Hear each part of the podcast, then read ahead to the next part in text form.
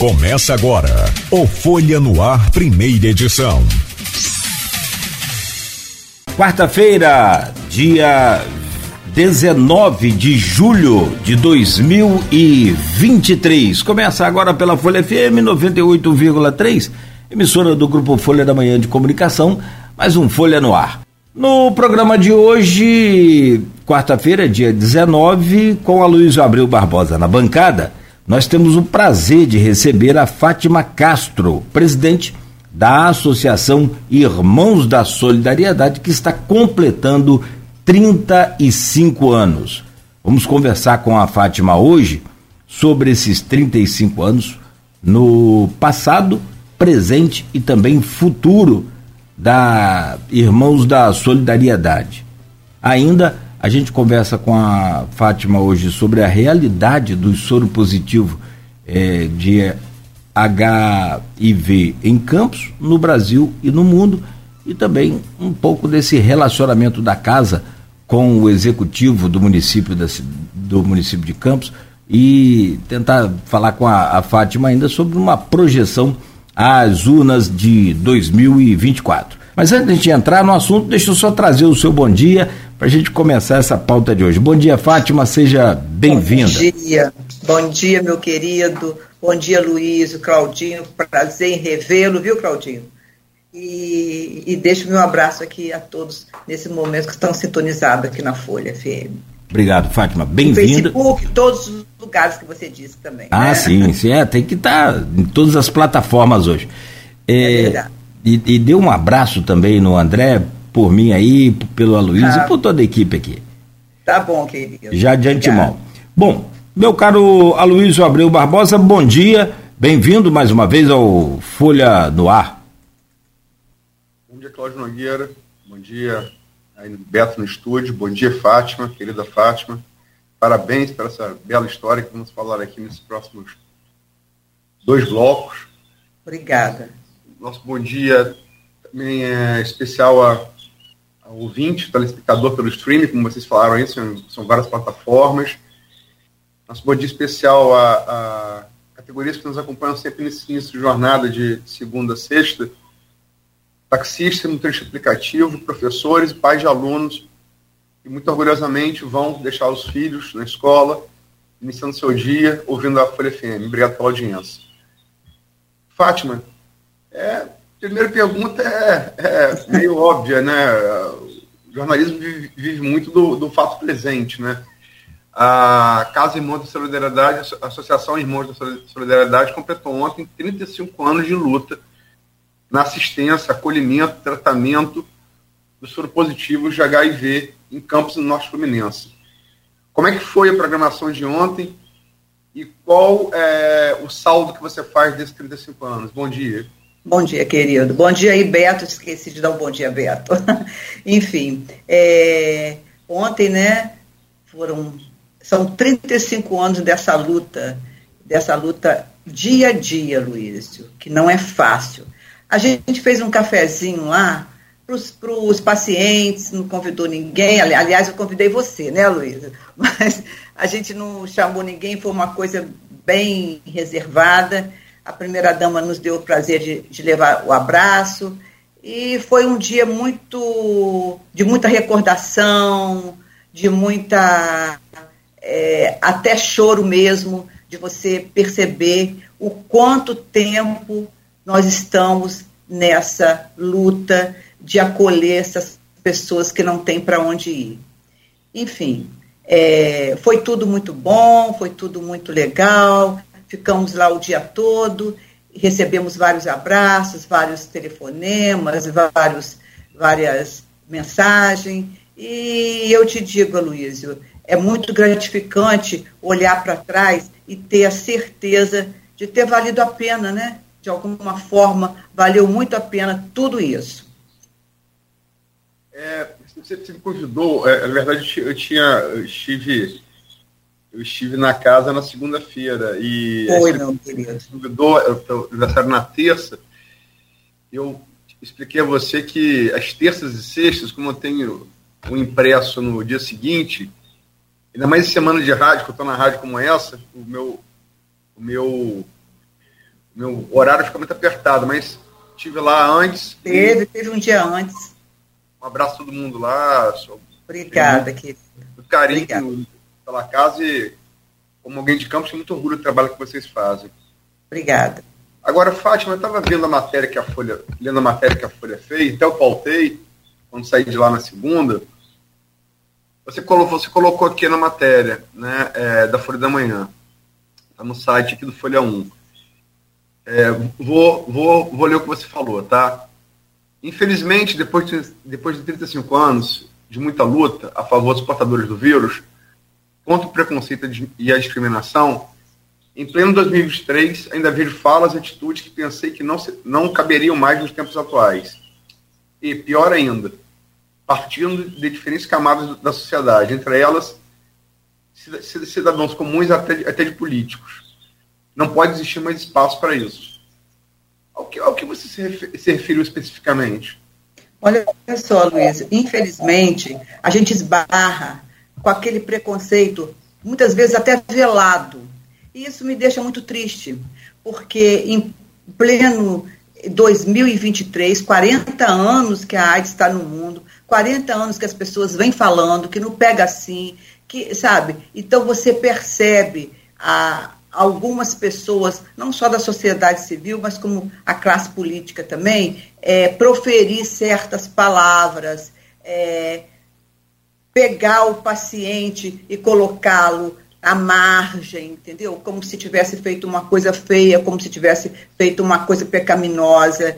E são, são essas falas que eu percebo no dia a dia e que me deixa triste, viu, Aloysio? Porque é, não tem cabimento. Não tem cabimento você estar tá falando, tá, principalmente em campos que tem essa casa, tem o CEDIP, nós, a gente vem falando isso um tempão, que não fala a palavra idético, né? que a, a idética é uma coisa que está à margem, não existe essa palavra, que é soro positivo, é paciente HIV AIDS, e infelizmente você, você percebe, até algumas pessoas que adentram a instituição, aquela, outro dia chegou uma pessoa lá, é, falou assim, eu vou comprar uma água aqui na vendinha da frente, mas eu falei assim, moça, tem água, vamos ali na minha sala. Não, eu vou comprar aqui, atravessou a rua e vou comprar. Isso, para mim, me deixou triste.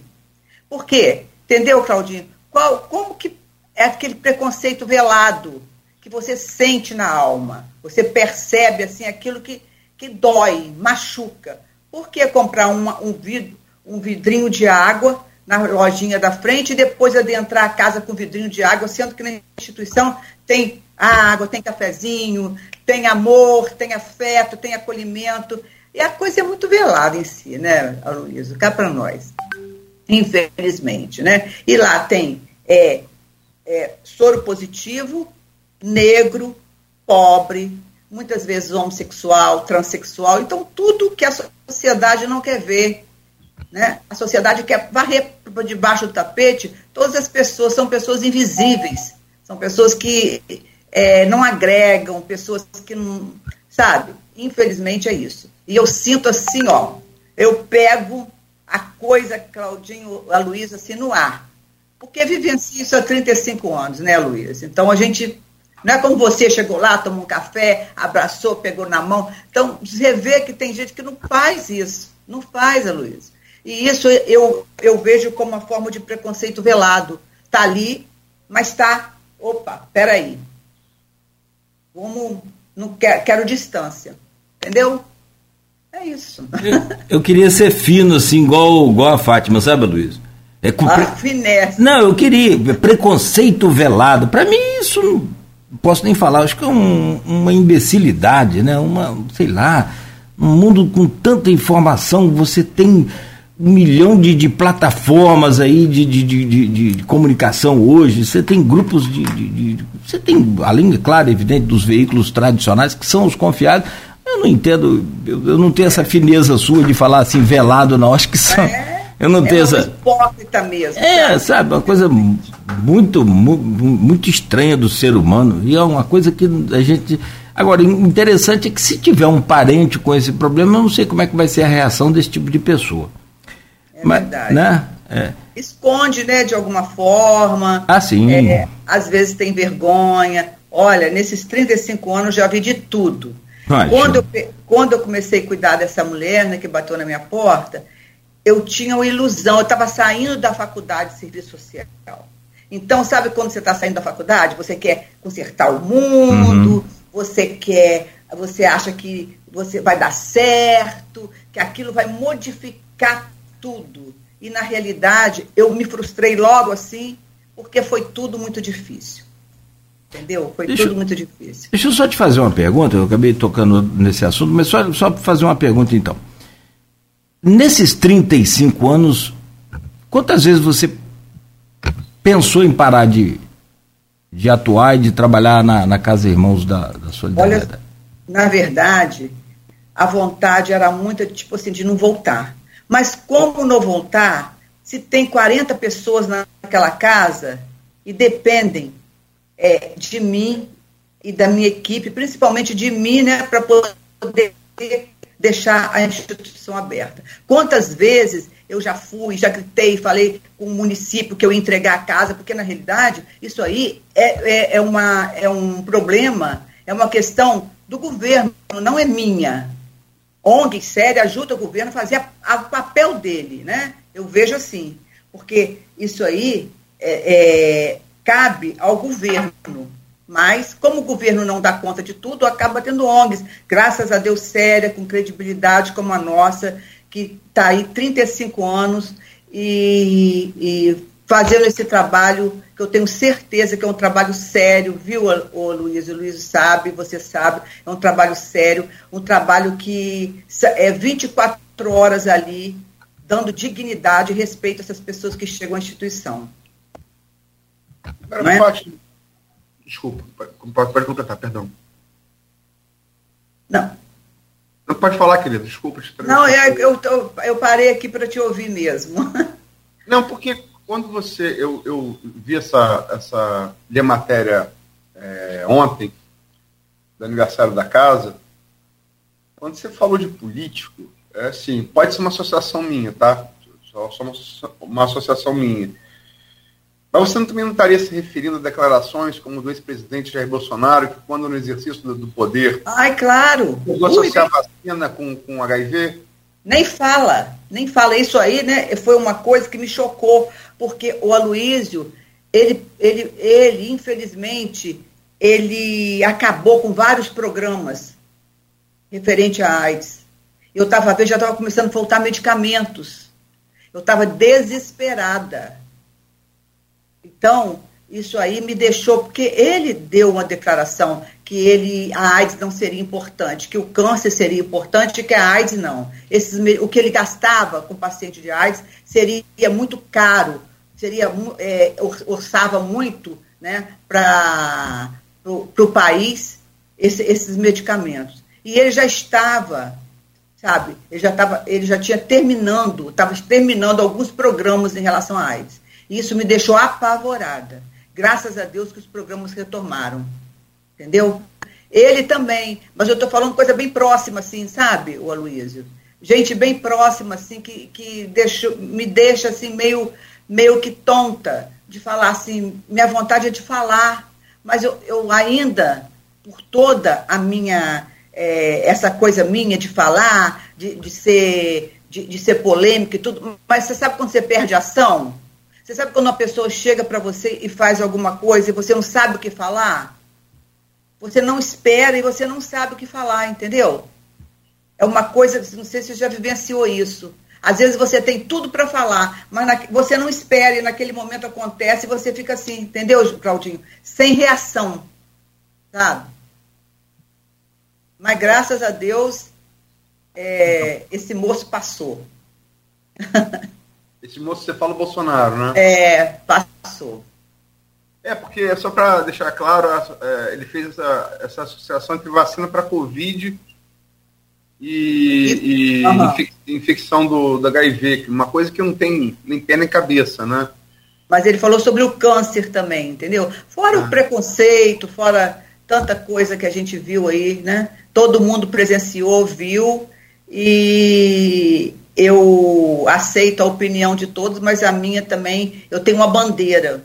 E tudo que refere à AIDS, para mim, me toca profundamente. Tudo que refere ao vírus, tudo que refere aos medicamentos, porque o Brasil, ele é o único país que dá o medicamento de graça. Esse medicamento é caríssimo. Em outros países, você tem que comprar o medicamento.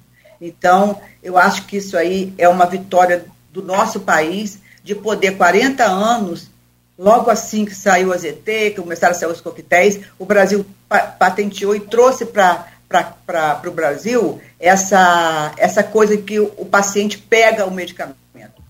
Então, isso aí é uma coisa fora, ele não tem um medicamento para as doenças oportunistas, mas tem um remédio para a síndrome. É sempre quando a gente fala isso, é bom, é bom dar nome, dar nome aos bois, é, sobretudo no caso positivo, a conquista de José Serra como ministro da Saúde do governo Fernando Henrique, né? É verdade. Quebrou a patente da ZT, os laboratórios processaram e perderam, e a partir daí começou a ofertar, ofertar de graça medicamentos para os doentes. É isso, eu adoro te ouvir, Luísio. Aprendo, reaprendo. Ai, gosto muito de ouvir você. A Claudinha também, mas você tem uma memória assim que vai lá, a gente até esqueceu e você traz consigo. Obrigada. É, mas foi, foi, foi, de fato no governo dele. Qual foi o impacto da, da, da, disso naquele momento, Fátima? Mudou? Ai, nossa, completamente. Você imagina, você tinha que impor, pegar, comprar o azeite de fora para trazer. Era uma coisa horrível, era uma coisa assim, era, era uma era uma via cruz que o, o, por isso que por isso até que morreu muitas pessoas porque não tinha esse medicamento entendeu foi teve um impacto muito grande naquele momento é, há, há 40 anos né que a AIDS surgiu no mundo e logo assim apareceu no país aqui né um caso dois casos e, e veio assim como uma avalanche né de pessoas que você fechou os olhos quando você abriu, tinha, nossa, muitas pessoas contaminadas e morriam muito rápido, entendeu? Fátima, nesses 35 anos, você, logicamente que você já presenciou vários, vários, vários casos. Né? É, eu tive a, a, chance de, acompanhando seu trabalho nesse tempo, presenciar alguns. Capi, que era uma figura muito amiga, né? É, diretor de teatro, poeta, turismólogo, turismólogo, ficou um bom tempo lá. Foi a primeira vez, inclusive, que Ícaro foi a casa, eu lembro disso. É, de Itacapi. Ícaro, meu filho. É, qual, foi, qual foi o caso, assim, é difícil falar, eu sei, mas qual foi um ou mais casos que mais te marcaram e por quê? Olha, os casos que mais me marcaram realmente foram lá no início, quando puseram fogo na casa, lá no Parque Nova Brasília, que eu fiquei com aquelas cinco pessoas, Claudinho, assim, o que, que eu faço com essas cinco pessoas? Levo para minha casa? O que, que eu vou fazer? Então, o apelo deles, o choro deles, até hoje, às vezes a minha, minha memória afetiva vem com muita casa. força que que daqueles apelos. E quando falecia um, não tinha onde enterrar, sabe? Foram muitos casos, Aloysio, porque o Franco está até escrevendo esse livro, né, que ia sair agora e não vai. Ontem a Renata colocou um painel assim e eu pude recordar tantas coisas, tantas brigas nessa cidade, tantos, nossa, tantos apelos, tanto, mas muitas brigas eu tive em hospitais, no meio político, com prefeitura, com escola, sabe? E o que me marcou também muito, uma escola da frente, que eu tinha uma, uma menina, a Manuela, que morava na instituição, ela é soro positivo, e, e, e a escola não quis aceitá-la. A escola não aceitou por conta que ela tinha o vírus. E muitas coisas também, é, outro hospital particular da cidade não aceitou um paciente meu que trabalhava na Petrobras. Nossa, Luiz, muito. Então, é, isso desgastava muito, essa coisa das portas se fecharem para o paciente de AIDS. O medo, o pavor que as pessoas tinham em relação à AIDS.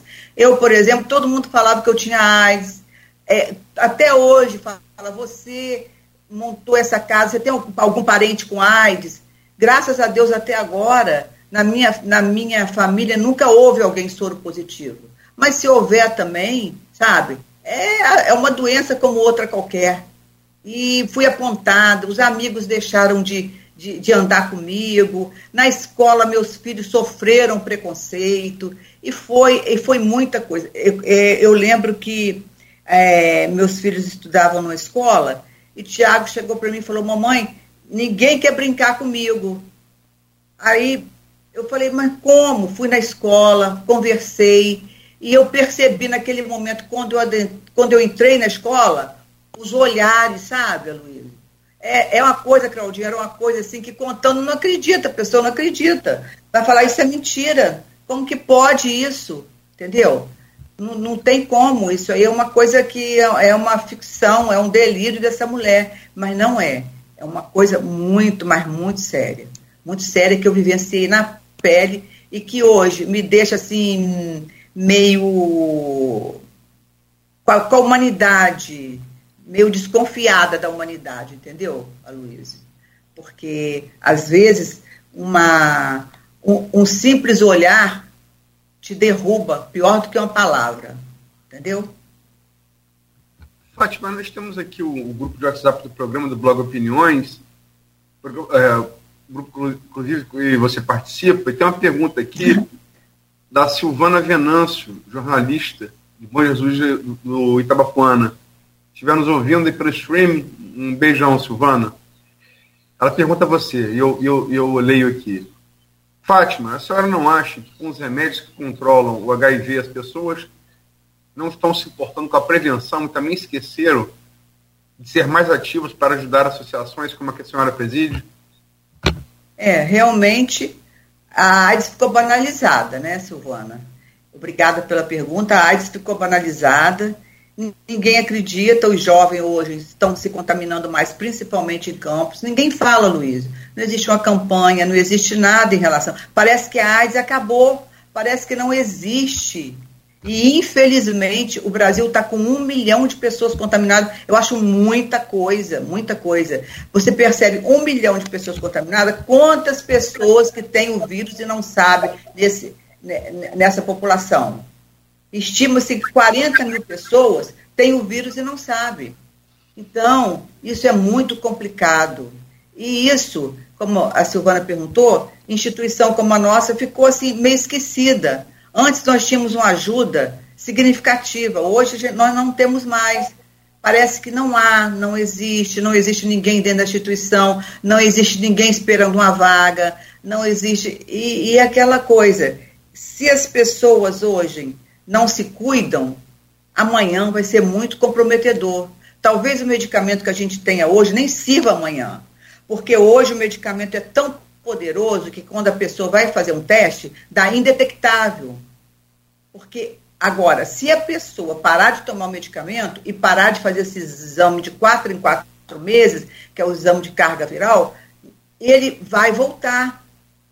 Vai voltar. Nós temos lá um, um projeto de mães solidárias nós atendemos 25 mães, é, assim, de soro divergentes.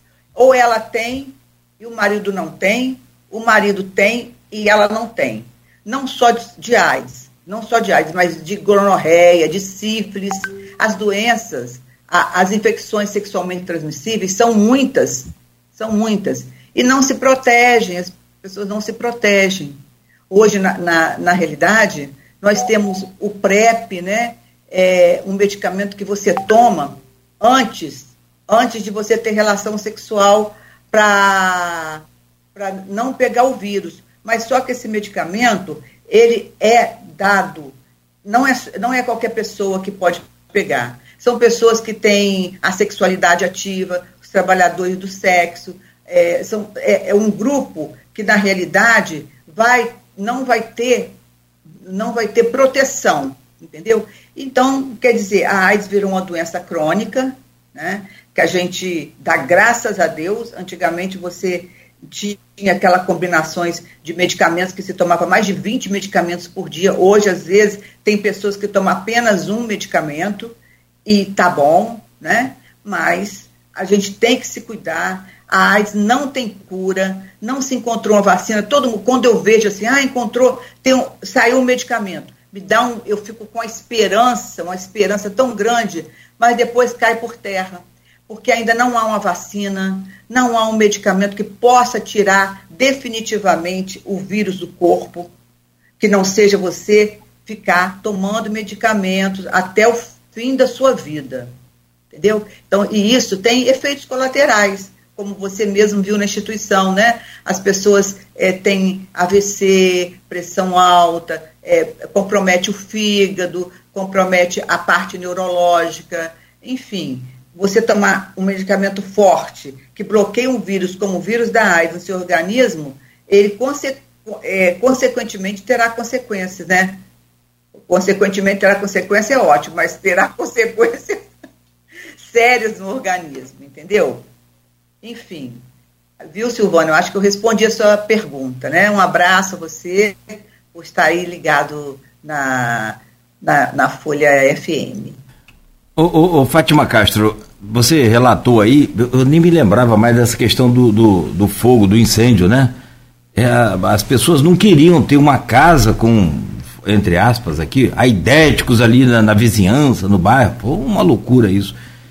É, mas teve um, uma outra parte também boa, que eu acho que você, vale a pena você relatar. Mais tarde, lá no segundo bloco, a gente vai falar com relação ao poder executivo, essa coisa burocrática, mas eu queria te perguntar sobre a parte humana. Eu me lembro bem, e é uma pessoa muito querida em Campos, por todos nós, o, o doutor Nélio, me parece ter sido também um precursor é, nos cuidados com os portadores de HIV. Você quer registrar também essa, esses Nossa. parceiros aí lá daquele começo é. bravo? Nélio, Nélio é um anjo.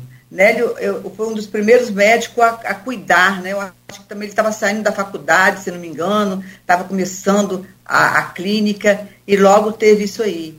Então, o Nélio foi o, um parceiro. Ele lá no Ferreira Machado, com a sua equipe, e eu aqui praticamente meio que sozinha, é, procurando a, algumas pessoas para que nós pudéssemos nos unir, né, para essa luta. E ele sempre foi um parceiro da casa, você sempre foi uma pessoa que nos acolheu, nos abraçou, né? Ele é uma pessoa que eu amo de paixão e está aí até hoje, né? E, e sem falar na, na, humanidade que ele tem, né? O, é, ele tem um poder de humanidade, ele tem um, um, carisma, ele tem um acolhimento, ele tem um olhar. O olhar do Nélio é um olhar que todos os médicos deveriam ter, essa empatia que ele tem, tá? Então fica meu abraço aí para o Nélio, pessoa querida, que eu amo muito. E, e... e, a equipe dele toda? Desculpa, desculpa. Nada, querido, eu que peço. É... E nesses 35 anos, assim, é, como, indo, tomando carona na pergunta do Cláudio, Nélio, é, falar em infectologia em campos é quase que falar em Nenartides, né? É quase que, é, é, quase que sinônimo. E sinônimo de alto nível. É, mas que, assim, é, pessoas também que você é, não esperava e que abraçaram, abraçaram, caminharam junto contigo no correr desses anos, Fátima? Olha, eu posso, assim, falhar. Foram muitas as pessoas. A imprensa, de modo geral. A imprensa, eu sou muito grata à imprensa, que todas as vezes, o Aloysio e Claudinho, que eu, Cláudio, né? Eu chamo de Claudinho, mas é por favor, fique à vontade. Mas é assim, é, é, todas as vezes que eu gritei, as primeiras pessoas que apareceram para me socorrer foi a imprensa. A imprensa de uma maneira assim muito, muito, muito parceira, sabe? Que foi através da imprensa talvez que essa casa não tenha fechado, porque o meu grito ecoava e eu e eu na realidade chegava até o poder público, chegava até as pessoas que deveriam chegar, sabe? E parceiros mesmo assim de, de luta, como Ondina, que veio, sabe, logo que me, me abraçou. O, o, o foram poucas, era uma equipe muito pequena, mas muito pequena. Nós éramos quatro. Eu lembro que quando o Sérgio Mendes apropriou a instituição, que eu estava desesperada, ele nos doou a ambulância e colocou um enfermeiro lá. Só que o enfermeiro não conseguia ficar lá entendeu? Então, para trabalhar na instituição, tem que ter um perfil, tem que gostar, Tem que ter aquele perfil de que não pode, de repente, a pessoa vê um paciente caído, não vai socorrer porque vai ficar contaminado. É muito complicado, né? Para isso existem luvas, para isso existe um equipamento, e na realidade você pega AIDS por relação sexual. Sabe? Só se você tiver um corte muito grande, outro corte muito grande, e mesmo assim existe um medicamento que você toma em 78 horas, que é, é, é um medicamento que é emergencial. Se você sentiu que você ficou contaminado, que você ficou é, entrou em contato com o vírus, você chega no hospital e toma esse remédio, até 72 horas. Então, a coisa evoluiu muito, né? E também eu não posso deixar de falar na, no, no Colégio Auxiliadora, viu? Que desde sempre, há, 30, há 29 anos, ele nos abraçou e até hoje é responsável por toda a, a, roupa de camas, lençóis, com a irmã Soraya, agora com a irmã Rosa. Então são coisas que a gente vai guardando, né? Pessoas é, anônimas, as escolas, vocês aí com a, com a feijoada, que a gente fica esperando, Aloysio, pelo amor de Deus, oh, esperando e rezando para poder chegar às sextas aí, viu? É, o trabalho, né? além da festa bonita, esse trabalho social, esse olhar social que a Diva e vocês têm aí. É uma coisa muito importante para nós. As escolas, que nós fazemos palestra até hoje em troca de alimentos, enfim. Assim, eu falo sempre, a pessoa fala assim, ah, eu não vou chegar lá, eu só tenho um quilo de arroz, mas é muito precioso, é muito importante para a gente, entendeu? E eu, para eu citar aqui, eu posso falhar. Na época, a SEDAI, a Telerge, né? na época os funcionários juntavam ticket, ajudavam. São pessoas que a gente vai trazendo para a história, né? E eu espero que o Frânio resgate tudo isso. ele está lá debruçado. E falar em Nélio, ele escreveu o prefácio do livro, quero agradecer do fundo do coração. Ainda não li, mas o Frânio disse que está maravilhoso. Muito bem. Ô, ô, Fátima, são 7 horas e, e 40 minutos. É, eu vou te pedir licença rapidamente, ó, Luiz, a gente fa faz uma pausa bem rápida para retomar aqui essa conversa com, com você e falar um pouco sobre essa realidade também dos é, soropositivos de HIV hoje, né, diante de tudo que você já apresentou aí, de novidades na medicina, graças à ciência, isso em campos no Brasil e no mundo. Mas é rápido, a gente volta a seguir com o Folha no Ar. Oi, Luiz favor. Só para perder a oportunidade, mandar um, um grande abraço ao Frânio Abreu, colega, jornalista.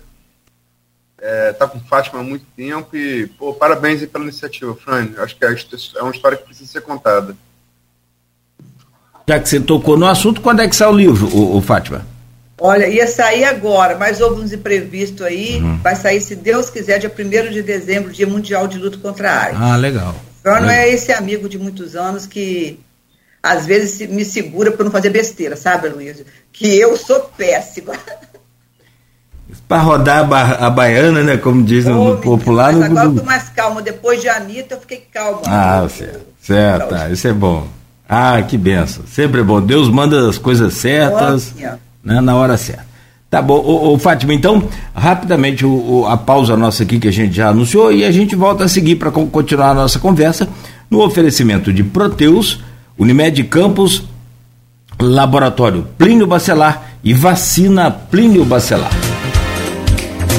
Voltamos no oferecimento de Proteus, serviços de saúde e medicina ocupacional, qualidade certificada ISO 9001-2015, Unimed Campos, cuidar de você. Esse é o plano.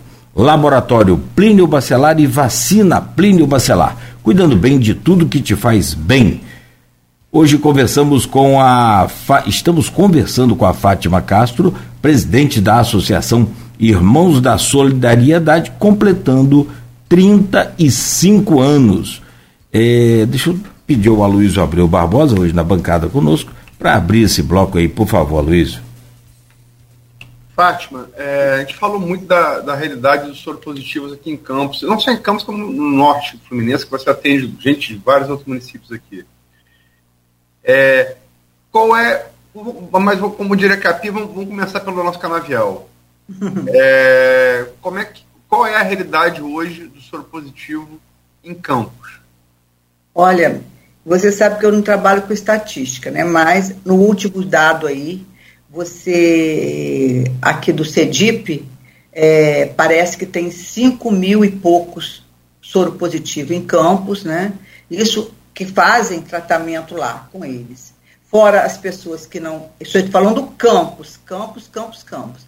Fora as pessoas que têm o vírus e não sabem. E isso me preocupou muito, porque a última estatística, é, os jovens estão prevalecendo, os jovens estão sendo contaminados, aumentou muito. E, e assim, parece que. Eu até tomei um susto, eu falei assim, gente, isso retomou, não pode retomar. A gente não pode é, é, andar para trás nessa, nessa, nessa condição aí de tanto, de, de, de tanto arsenal que nós temos para poder os jovens estar se contaminando, entendeu, Luísa? Eu fiquei muito preocupada, muito preocupada mesmo, sabe? Isso para campos é muita coisa hoje. É muita coisa hoje. É, é, realmente, essas estatísticas, é, você se referiu, a gente falou também no bloco passado, realmente são assustadoras, né? Os jovens hoje, é uma incidência grande de contaminação porque é, não tomam as precauções devidas, né, durante a relação sexual e acabam se contaminando. Sem nenhum, sem, aqui sem nenhum pudor de ordem moral, mas é questão, questão médica mesmo, é questão de saúde pública, né? Agora, Fátima, vamos voltar um pouco, um pouco falar da história no Brasil e no mundo. Porque o, o, o AIDS começou a ser falada, era chamada de câncer gay, nos anos 70 do século XX. Verdade. Nos anos 80, teve um caso que, que, que mudou a maneira como o mundo enxergava a AIDS. O ator galã é, Huck Hudson, né, famoso pelas, pelas comédias românticas com, com com Doris Day. É, era homossexual, mas não, não, não, não, assumido, né? E aí ele, ele velho, já ali nos anos 80, ele assume que é gay e ele fala que está com AIDS. Então foi. E depois um pouco dele, também ali no final dos anos 80, a gente teve dois outros casos emblemáticos, é, emblemáticos. Um no mundo, que foi o jogador de basquete Magic Johnson, né? Uhum. E foi o grande jogador dos anos, dos anos 80, antes de Michael Jordan. E um caso no Brasil também que foi emblemático, que foi por transfusão de sangue, né, que foi o, o, o, Betinho. o Betinho. Fala uhum. um pouco dessa, dessa, dessa história, Fátima. Pois é, isso realmente, ô Luiz, assustou o mundo de uma maneira, né? Mas todo mundo estava meio acomodado, tipo assim, só pega homossexual, só pega quem fez transfusão de sangue, a gente não faz parte desse grupo de risco, e, e tá, o, o, as pessoas estavam acomodadas, né? E logo começou a apavorar. Eu, me lembro que a primeira vez que eu ouvi falar de AIDS, eu fiquei apavorada. Tanto é, ô Luiz, que a, a mulher que bateu na minha porta, eu custei acreditar que ela estava com vírus foi uma coisa que eu neguei, eu bati o pé com Paulo Gustavo, com, com esse, esse médico amigo, que ela não estava com vírus, porque era uma mulher, uma mulher aqui do calabouço, é, não era prostituta, não era, não era, não, não tinha, não era, não tomou transfusão de sangue, como que ela podia ficar com AIDS? E eu, eu acredito que ela, na realidade, foi uma das primeiras mulheres no Brasil a, a ficar contaminada, principalmente aqui em Campos, entendeu? Né, de mulher mesmo. Então aquilo caiu por terra, porque como você falou, era um câncer gay, gente, só quem homossexual que pegava, e tudo, e, e, isso foi assustando o mundo, né? De alguma forma. Logo assim que, que é, foi descoberto a AIDS, daí um pouquinho mais para frente começou a surgir outros, outras mulheres, crianças, né, com, com AIDS no mundo. E isso veio mostrar para gente que ninguém está imune a nada. Né? Para você ver, na instituição tem mais mulheres que homens. Eu tenho pessoas lá com 78 anos. Imagina, 70, dos 78 anos a 23 anos. Olha só o leque, entendeu?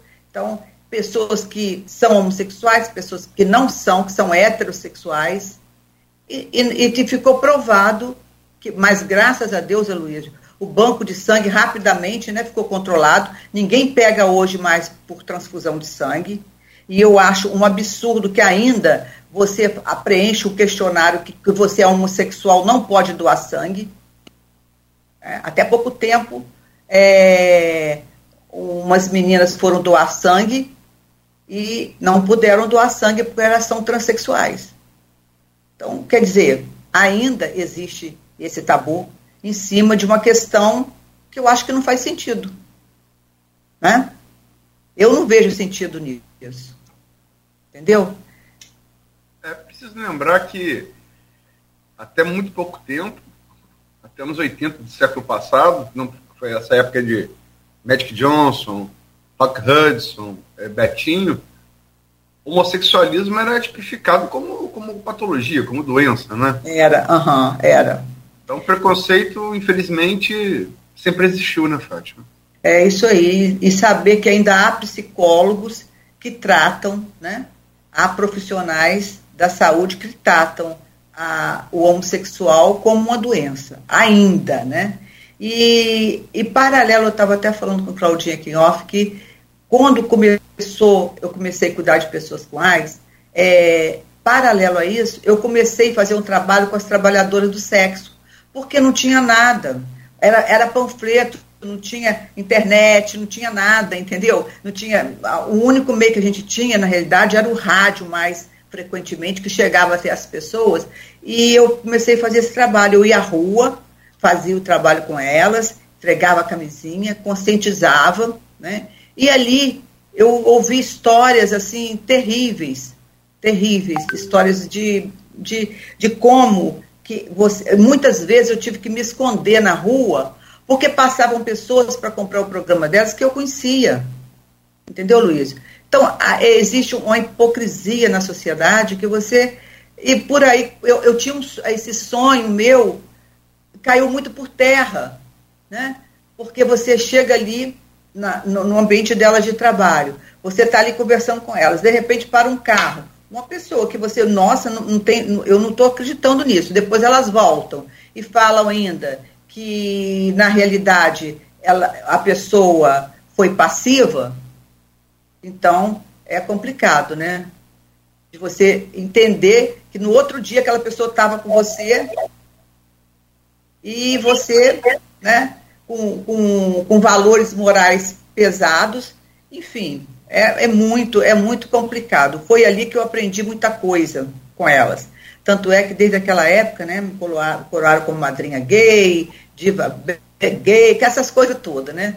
Então, eu até hoje eu dou, se, se tiver que dar um emprego na associação, eu dou emprego aos transexuais, porque é difícil eles terem uma chance, uma oportunidade.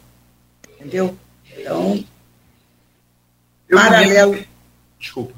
Não, meu Deus do céu. Desculpa você, pode falar. Paralelo, desculpa. Não, é paralelo a esse trabalho da AIDS, eu comecei a fazer um trabalho com sexualmente discriminado. Eu trouxe uma carteirinha de ação social para elas, muitas brigas em relação a isso. Elas não podiam sair de dia, porque eram, eram, eram assim, agredidas para comprar uma meia, uma coisa, uma roupa, ela só saiu à noite. Porque isso era um atentado ao pudor à sociedade, sabe? Eu estou falando dos transexuais, dos travestis, dos transexuais. Só à noite. E com esse trabalho, a gente foi fazendo um trabalho de formiguinha, até hoje, graças a Deus, né? As pessoas são, são livres, né, de alguma forma, apesar de sofrer um preconceito horrível. A minha assessora mesmo, ela fez serviço social, ela não tinha um banheiro para ela poder ir. Então, às vezes, ela ficava quatro, cinco horas dentro, é, dentro de uma faculdade, querendo, querendo urinar, fazer xixi, não tinha como fazer. É, muito, é, é uma coisa, Luiz, que só quem está dentro para poder vivenciar, sabe? As pessoas não têm o respeito pelo transexual, não sabem o que falam, não sabem o que dizem, não, não pegam. Isso é piada, tem coisas que não é politicamente correto mais, não é legal você falar, não é legal você abordar. Eu, às vezes, falo assim pela intimidade que eu tenho, porque elas me tratam assim, entendeu? De alguma forma, fala, bicha comigo, sabe? Então, quer dizer, é uma coisa que você fica assim, querendo acolher essas pessoas de alguma forma. Então, a Renata é uma pessoa que hoje eu tenho muito orgulho dela, muito, mas muito orgulho dela, a pessoa da minha confiança, é transexual, nasceu assim. Você contar a história de Renata, o sofrimento de Renata, desde sempre. Graças a Deus agora ela mudou, é, mudou, não, é, adequou o nome dela, né? Nos documentos todos, na certidão de nascimento, enfim, são coisas que você vai trazendo consigo, que vai, você para para pensar, você fala, meu Deus, é impossível que isso tenha acontecido. Né? E hoje eu tenho muito orgulho, ela é assistente social, assim como outras que estão na instituição, que pelo menos tem uma carteira assinada, pelo menos tem dignidade. Enfim, Aloysio, é isso, e a gente tem muita luta pela frente ainda, né? É, Fátima, você, você falou de Renata, eu, eu mesmo dar um exemplo dela, sua assistente, Renata Melila, uma mulher trans. É, eu me lembro, porque é aquela coisa, eu, infelizmente é, é uma característica humana a gente achar que o mundo é uma reprodução nossa, né? Isso é, infelizmente, todos nós acabamos cometendo esses equívocos. Eu me lembro que entrevistando a Renata, entrevistei a Renata como mulher trans, entrevistei o Átalo, Sirius como homem Nossa. trans. Uhum. É, e Renata me falou uma coisa que eu nunca tinha parado para pensar. É, quantos trans você conhece em ambiente de trabalho? Não tem. É, é, é, é não, não são ofertadas vagas. E, e, aí a pessoa precisa trabalhar para comer, por óbvio, para ter um, uma subsistência. E muitas delas são empurradas por isso pelas portas de empregos formais fechados para a prostituição. Não Exato. a opção. É a única forma que acaba É a única. Uhum. Você lembra de, de, de, dessa entrevista de Renata e uhum. do dela? Uhum. É a única forma, Luísio. Você, você viu um transexual no banco? Você viu uma transexual no supermercado? Você não vê. É muito difícil isso. E aí, o que elas fazem? Elas partem para a prostituição. Quando não muito, abre um salãozinho, faz um cabelo, uma unha, mas para o homossexual é muito mais fácil ele ter ele ter esse acesso ao trabalho, porque na realidade não, não, parece que não agride aquele ambiente, né? Mas uma transexual, infelizmente, elas sofrem muito, mais muito. Cada história que você não tem noção, sabe? De, de do, da, do que dói nelas. E dói em mim de alguma forma quando eu ouço isso, entendeu, Luiz? Tem aqui no stream alguns depoimentos a médica Sandra Maria Teixeira dos Santos, grande mulher, dignifica a profissão de, assistente social. Parabéns. Obrigada. É, Maurício, Maurício Batista, o Furel, é, é, o, é, o, é o 001, não vou falar 01 porque ele é Lula Petista, é o 001. Né, o ouvinte está aqui desde o primeiro programa participando. Ele coloca aqui: Parabéns, Faixa, um belo trabalho realizado na instituição, solidariedade e amor ao próximo.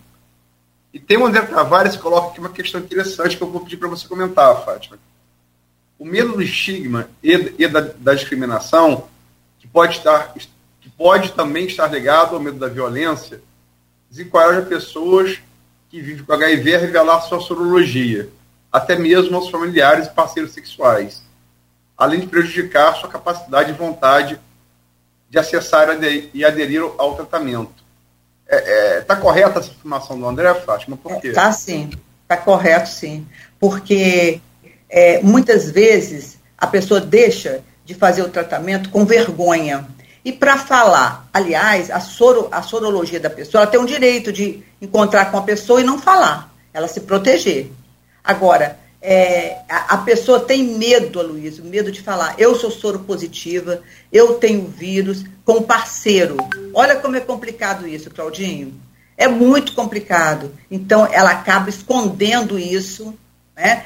Para levar o medicamento, leva o medicamento em outro frasco, não esconde o medicamento, porque hoje não tem a AIDS hoje, não, não você, você olha para a pessoa, não diz, muito pelo contrário, a pessoa até ganha peso com os medicamentos.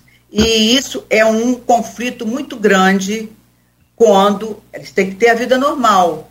Aí, Fátima, como que eu faço? Eu, sinceramente, eu falo, se proteja e não fala. Por quê?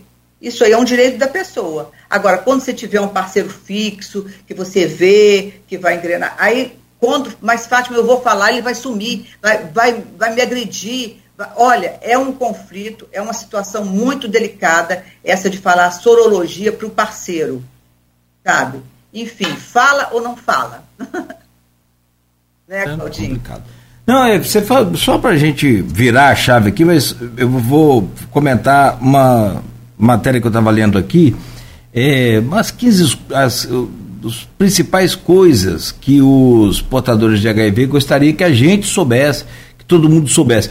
Por exemplo, você falando aí que engorda e que mudou isso, melhorou, graças a Deus, é, as mulheres é, perdão, é possível ter uma gestação saudável, um bebê completamente é, imune, ela mesmo sendo portadora. Então, Verdade. Né, é porque é aquilo que eu falei para você, a carga viral dando indetectável. Você pode ter uma gestação que você não vai passar o vírus para o bebê. Olha que coisa maravilhosa. Entendeu? Ou seja, você se cuidando, isso aí, Claudinha, é os nove meses, é o tempo todo. Porque a saúde do soro positivo vai depender da carga viral deles. Se a carga viral tiver 200, tiver, nossa, aí completamente tem que correr, porque vai dar detectável no teste.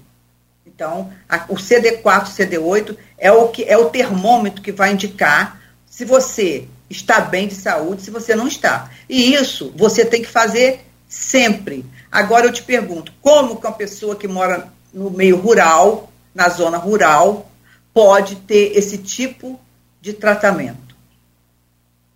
pode ter esse, tri, esse tipo de acesso ao, a médico, a dentista, esse tipo de acesso a um exame. Olha, o exame hoje ele fica pronto em 10 minutos. Antigamente ficava pronto em quatro meses. Olha só, que loucura, em quatro meses. Então, evoluiu muito.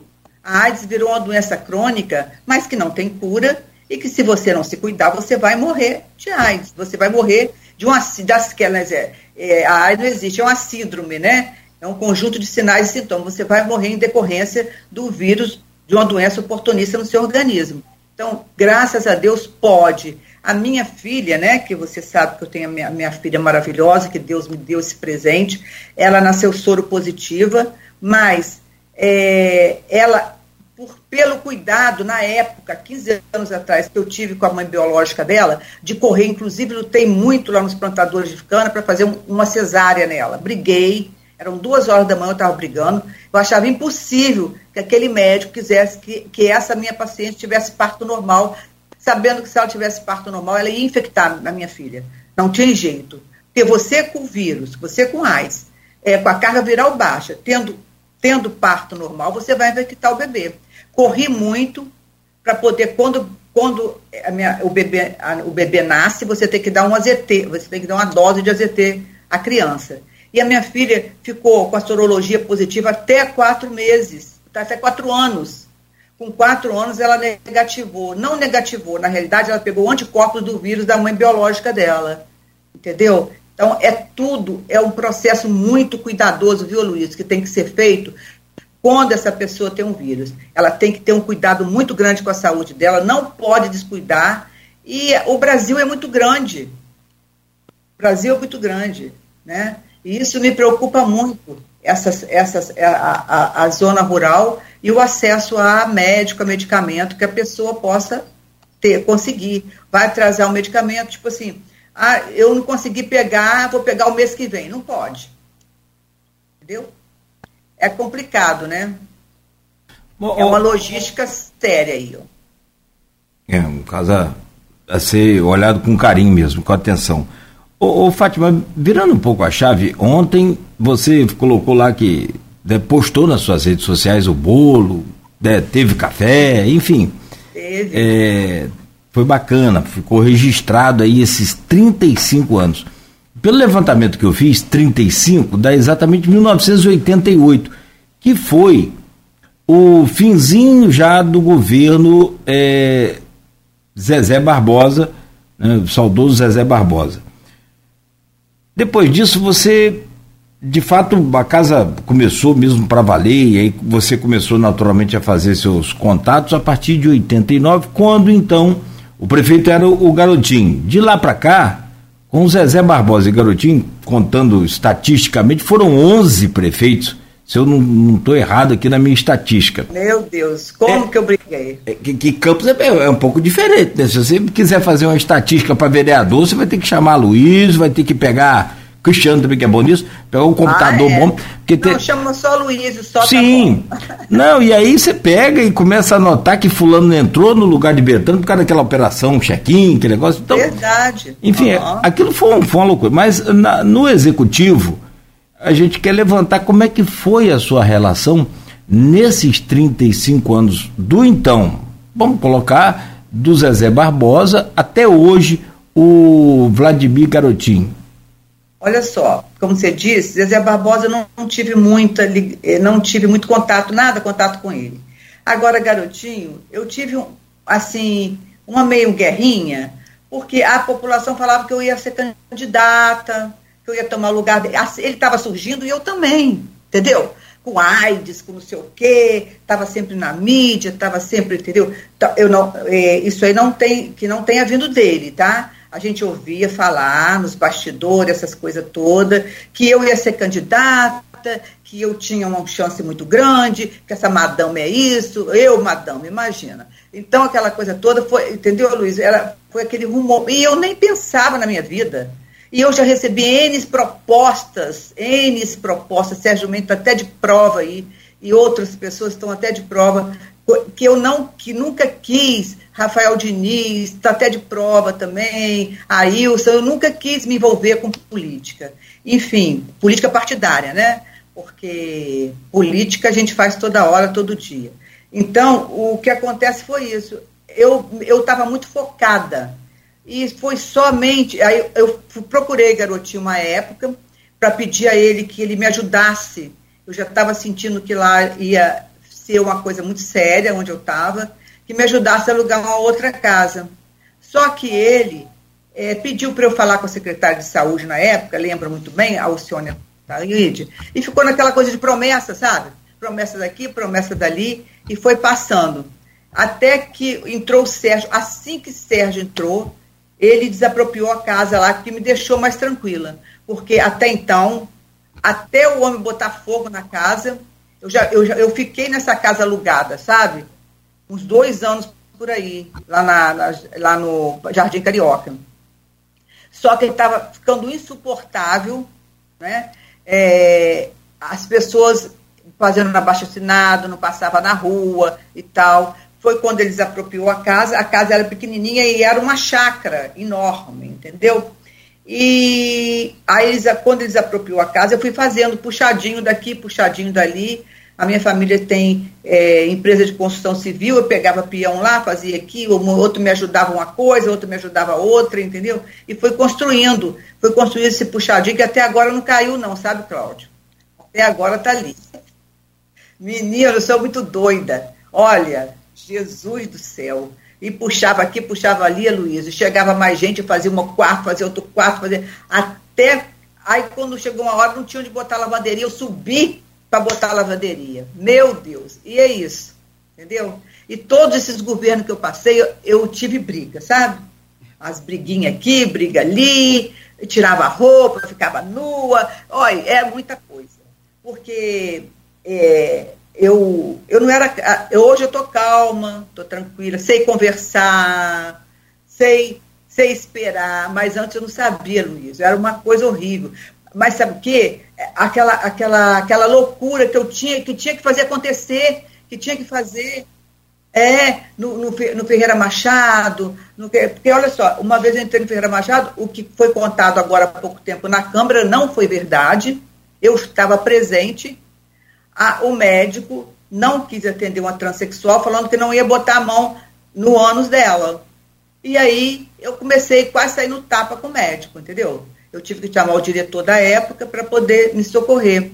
e foi contado isso lá de uma forma não verdadeira, sabe? Eu estava lá e vi que o médico não quis atender, entendeu? Então, são coisas, assim vai puxando minha memória aqui, é, as coisas que iam, vão acontecendo. Então, eu ia, brigava, brigava aqui, brigava ali, brigava para atender o paciente, que não, quando sabia, quando sabia que era da instituição, não queria atender. Enfim, mas depois ficava tudo bem. É, alguns governos atrasavam a nossa verba, que hoje é de 50 mil reais, né? E pena que Vladimir não foi lá ontem, que eu queria pedir a ele um aumentozinho, sabe, Luiz?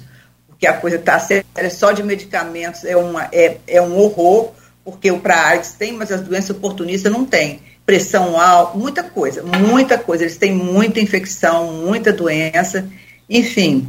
Mas o governo agora está sendo tranquilo para mim, né? Eu conheço Vladimir, Vladimir foi praticamente criado na minha casa, não é por ser criado na minha casa, mas é porque eu realmente tenho um acesso mais fácil a ele e ele tem chegado junto com a instituição em tudo que a gente precisa, sabe?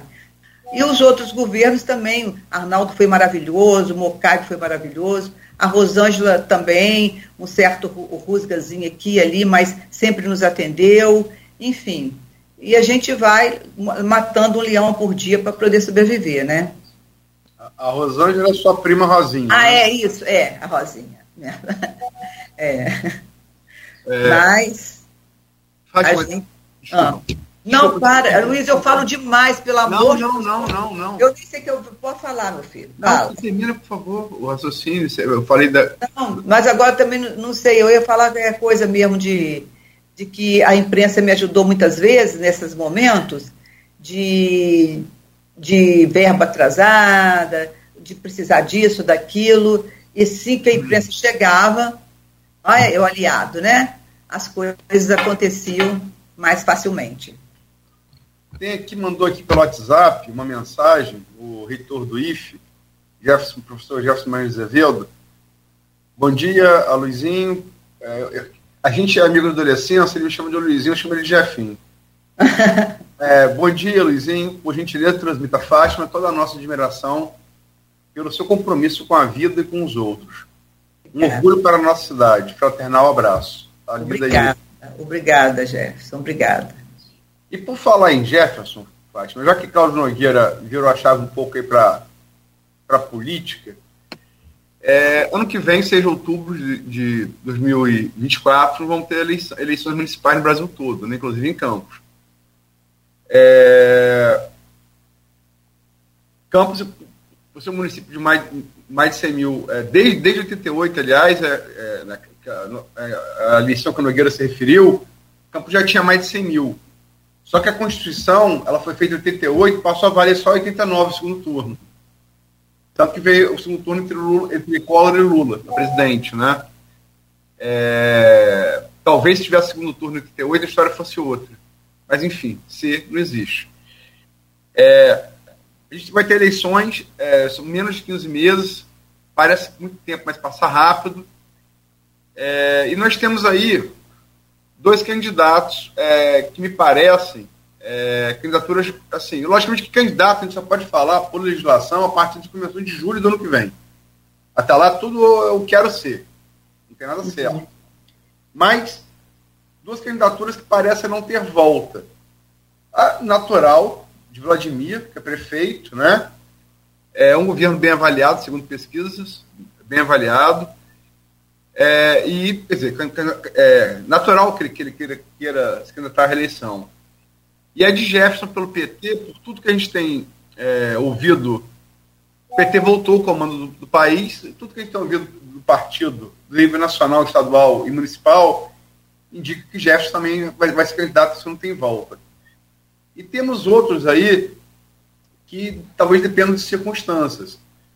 Caio Viana, deputado federal, Tiago Rangel, deputado estadual, é, Sérgio Mendes, que ele citou aqui, ex-prefeito. Né, é, a gente tem essa, a, a, pacificação garotinho bacelar. Se a pacificação for até a eleição, tranquilo. Se azedar, Marquinhos Bacelar, presidente da Câmara, pode ser instado a ser candidato a prefeito. Uhum.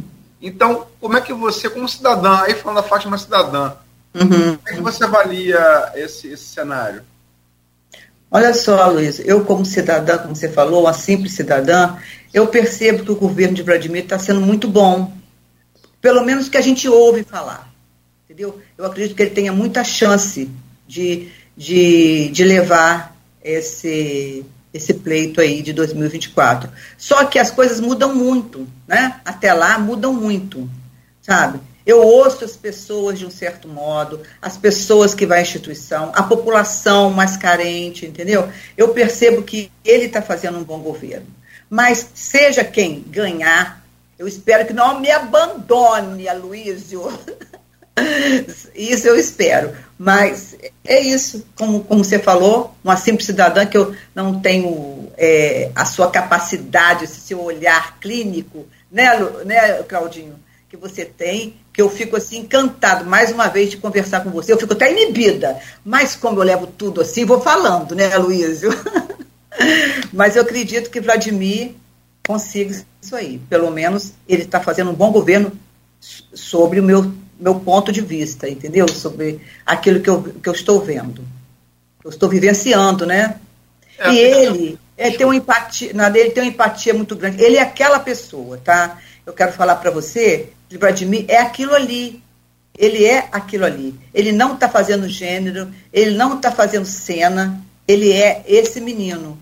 Tomara que o poder realmente não possa consumi-lo, como eu acredito que não vai consumir, porque ele é um menino muito bom mesmo, tá? Aí eu puxando assim, porque na realidade eu vi esse menino nascer, entendeu, Claudinho? Então fica mais fácil da gente poder falar desses valores. E eu acredito que ele realmente tem grande chance de poder estar tá em 2024 novamente. Fátima, e é, eleição municipal, quer dizer, é, tem o executivo, a majoritária que sempre puxa, chama mais atenção, mas temos também a eleição legislativa, né? É, você é uma mulher forte, ativa de uma terra de mulheres fortes e ativas desde Benta Pereira, né? Está no nosso DNA. Né? O, o, lema da cidade em latim é aqui até as mulheres lutam. É o, é o lema da cidade, de Campos. Uhum. Campos né? No entanto, nós temos uma Câmara com 25 assentos e nenhuma mulher na, na, na, na Câmara. É... Eu não vou nem falar é... um trans ou um, uma, um homossexual assumido, porque aí mas não temos mulher. Uhum. Como é que você como é que você, como mulher e como cidadã, vê a importância dessa eleição também para a Câmara Municipal? Eu, Luiz, eu vejo que eu, como mulher, eu sempre me neguei a me candidatar. Por quê? É um meio que, para pessoalmente, eu não teria condições de enfrentar, sabe? tem que ter muito jogo de cintura, tem que ter, não que a gente não, não que eu não tenha, né? Eu percebo que as mulheres fogem um pouquinho desse, desse pleito, dessa condição, por conta de tudo que elas veem e que a gente vê dentro da política. Eu, principalmente, eu fujo, porque eu não teria como, Luísio, é, é, negociar certas coisas, fazer certos, certos, certos é, conjavos assim de, entendeu, Luísa? De, eu tenho muita, tenho muito receio, muito receio, porque o que a gente vê dentro da política, com raríssimas exceções, é uma coisa muito difícil. Eu não sei se eu respondi a sua pergunta, mas ficou no ar, né, Luísa? Eu vou, eu, é, eu vou, eu vou só para você, como mulher e como cidadã, você é campista ou de, ou de Itaperuna? Eu sou miracemense, de Miracema. Mas você está quantos anos em Campos? Ah, sei lá, perdi até as contas. É foi criado em Campos? Passou a vida... Como eu. É... é. Também sou de Niterói, mas fui criado em Campos. Uhum. É, como, como campista de, de adoção, como mulher, é, você acha que a, a, Câmara Municipal tem que necessariamente, as mulheres de Campos e os homens não machistas de Campos têm que acordar para a necessidade de ter uma voz feminina na Câmara Municipal? Com certeza, isso aí com certeza. com certeza, é, isso aí teria que acontecer, tem que acontecer, tem que acontecer mesmo, porque as candidatas que, que aparecem não são apoiadas nem pelas mulheres, né? As mulheres, você vê, a, a mulher praticamente não vota em mulher. Então começa por aí. Começa por aí o preconceito de alguma forma, o estigma de alguma forma. Por que será que mulher não vota em mulher? Né? Podia levantar uma bandeira em relação a isso aí. Não é mesmo? É, e, e, e, aí ficaria interessante, né? Esse quadro. E, e olha, teríamos a maioria. a maioria, né? Não, é isso que eu ia falar agora. Teríamos a maioria, né? Mais de 50% da população é, brasileira é feminina, com poder de voto também feminina. Então, me cabe uma pergunta aqui que eu acho que nunca ninguém te fez. Você vem candidata? Nem pensar, meu Deus do céu. Todo ano as pessoas me oferecem, vem, vem. Não, deixa eu quietinha, lá com essa minha bandeira que já está pesada demais, entendeu? Deixa eu gritar Ficar nu eu não posso mais porque as coisas caem agora, então eu tenho que ficar, tirar mais ou menos só até aqui. então, na realidade, a gente não quero não, Claudinho. Para mim não dá. Nessa encarnação não. Entendeu?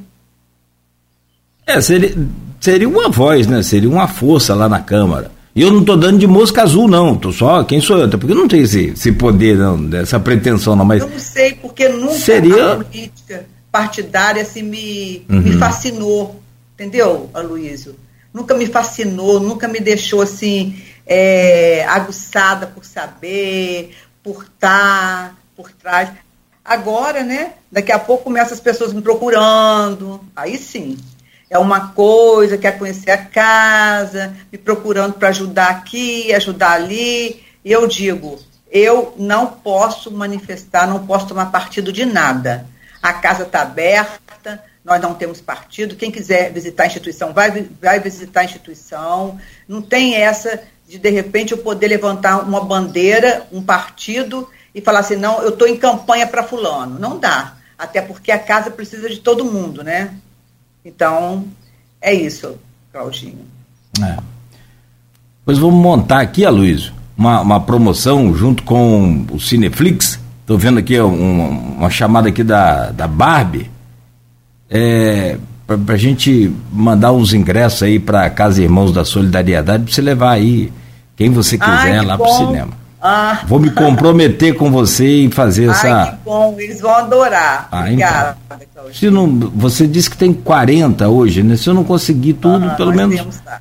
Pelo menos um pouco a gente os consegue. Que podem, os, os, que podem ir, né? Que Sim. estão aptos para poder caminhar aí, a gente, se, se conseguir, será muito bem-vindo. Pode, pode anotar que a gente vai, é, é, junto aqui do Cristiano, do, do Aloysio, a gente faz essa. Falar, para falar com o nosso patrão, né? É falar com o, o, homem que manda lá. Não, mas a gente consegue, tem certeza absoluta que. Não, sim, sim, né? lógico. Bela ideia, parabéns. Não, para nós, aqui é do grupo. E aí a gente manda entrega aí a você e você leva esse pessoal lá para passear um pouco, se divertir e ver esse filme que estreia agora. Acho que é, hoje é dia 19. Amanhã. É 20 que amanhã, estreia, amanhã, né? amanhã, amanhã. Já comprei é, até uma blusa tá rosa. vestindo rosa aí. Vamos todo mundo de rosa para lá. Ô, ô, Fátima, são 8 horas e 29 minutos. Eu queria abrir aqui para a gente abrir o um encerramento, para a gente fechar, mas deixar você assim de, de forma bem à vontade e como diria a Xana Carla, pode soltar as frangas, fique à vontade. Você falou que tem receio de falar com o Aloysio, fique à vontade. É, você é sempre você em qualquer lugar, isso é muito bacana, é muito bom. Receio na brincadeira, que Sim, a claro. é do coração. Sim. Ela é uma pessoa, sabe? Ah, obrigada mais uma vez por você ter ido à casa. Obrigado pelo seu gesto, que é um gesto. Eu conheço o coração de Aloysio já há tempo. Tem foto sua na instituição, você magrinho, não que você esteja gordo, mas assim, sabe? Nossa, assim, muito novinho, Luiz, você acredita? Vou até tirar, uma, vou tirar a foto e mandar para você. Lá na instituição. Então, eu conheço o coração de Luiz, eu sei que é lindo e obrigada mais uma vez pelo seu gesto de ir lá levar os alimentos que na passagem de 24 anos de Ícaro, que está lá, ó, muita luz. Eu cortei você, tá vendo como que eu sou sem educação, Claudinho? Não, de forma nenhuma. Aqui é. é nós tô, é, a gente está tentando aqui é não te atrapalhar. Não, da onde? Que na verdade, na, na verdade é minha especialidade, atrapalhar. É ah, eu, eu, desculpa eu não ter ido aí pessoalmente. Nada, sem problema. problema no menisco, meu filho. Olha só, aqui Ai, que maravilha. Claudinho. Ah, não, é, não, é, não é exclusividade sua, não, meu filho. Ah, ah. Tá com, eu também estou com problema nos meniscos, nos tendões, no, no, acho que está na, na, casa toda. É, então, Fátima, deixa eu te agradecer mais uma vez e trazer o Aloysio aqui também para fazer esse fechamento com você. Ficar à vontade, Aloysio, por favor. Agradecer a Fátima, bela entrevista. É, eu acompanho o trabalho dela há muito tempo, né?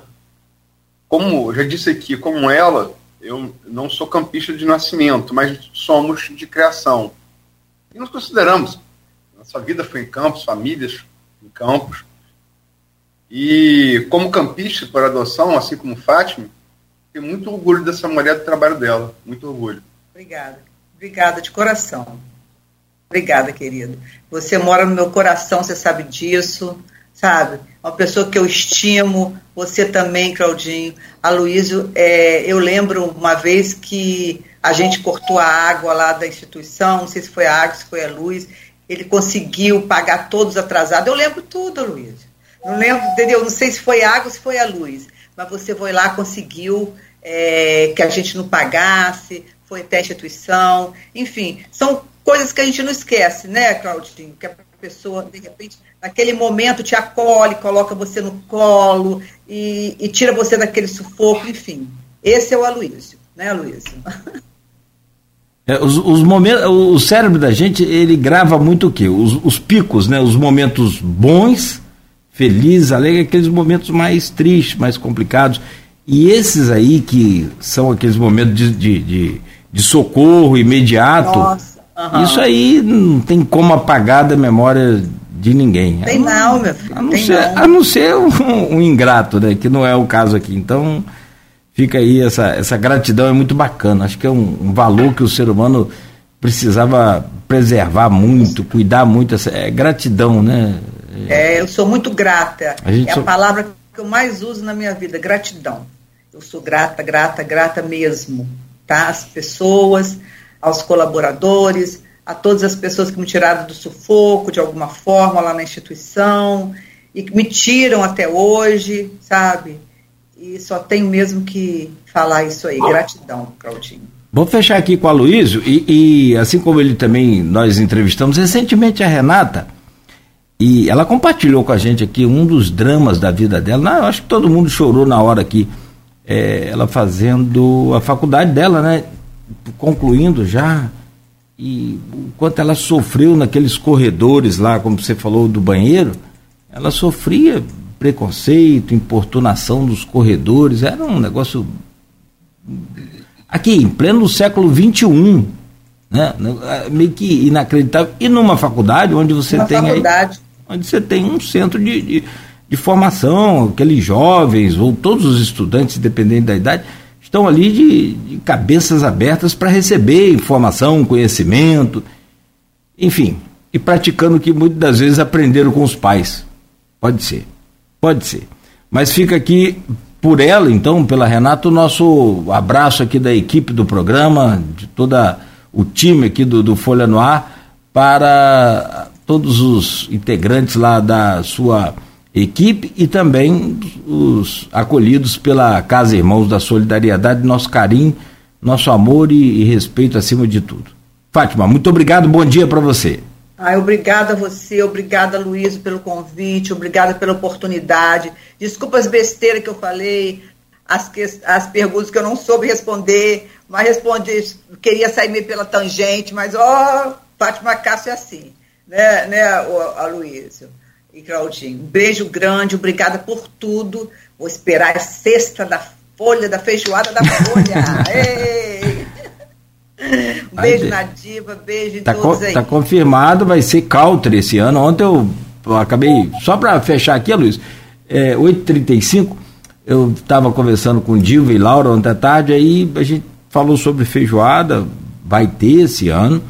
É, não Laurinha pode deixar de já ligou. Isso, e vai ter, vai ser feijoada country. E avisar as mulheres para não, não comprar essa, esse salto alto, não, porque lá é grama. Não vai. Meu Deus! Você compra uma bota aí, Fátima, um, um trem desse aí, porque senão vai afundar lá no gramado lá.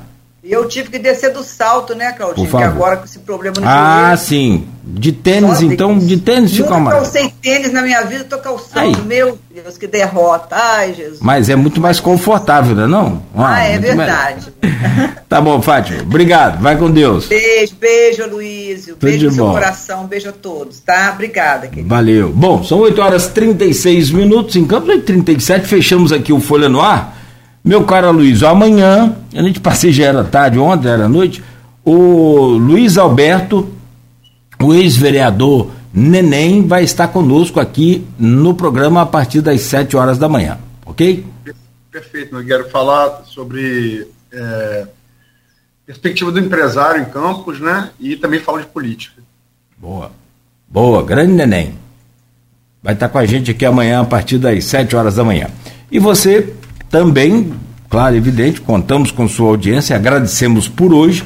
Estaremos de volta amanhã às sete. Oferecimento de Proteus, Unimed Campos, Laboratório Plínio Bacelar e Vacina Plínio Bacelar. Continue ligado, continue aqui na Folha FM com muito mais música e informação.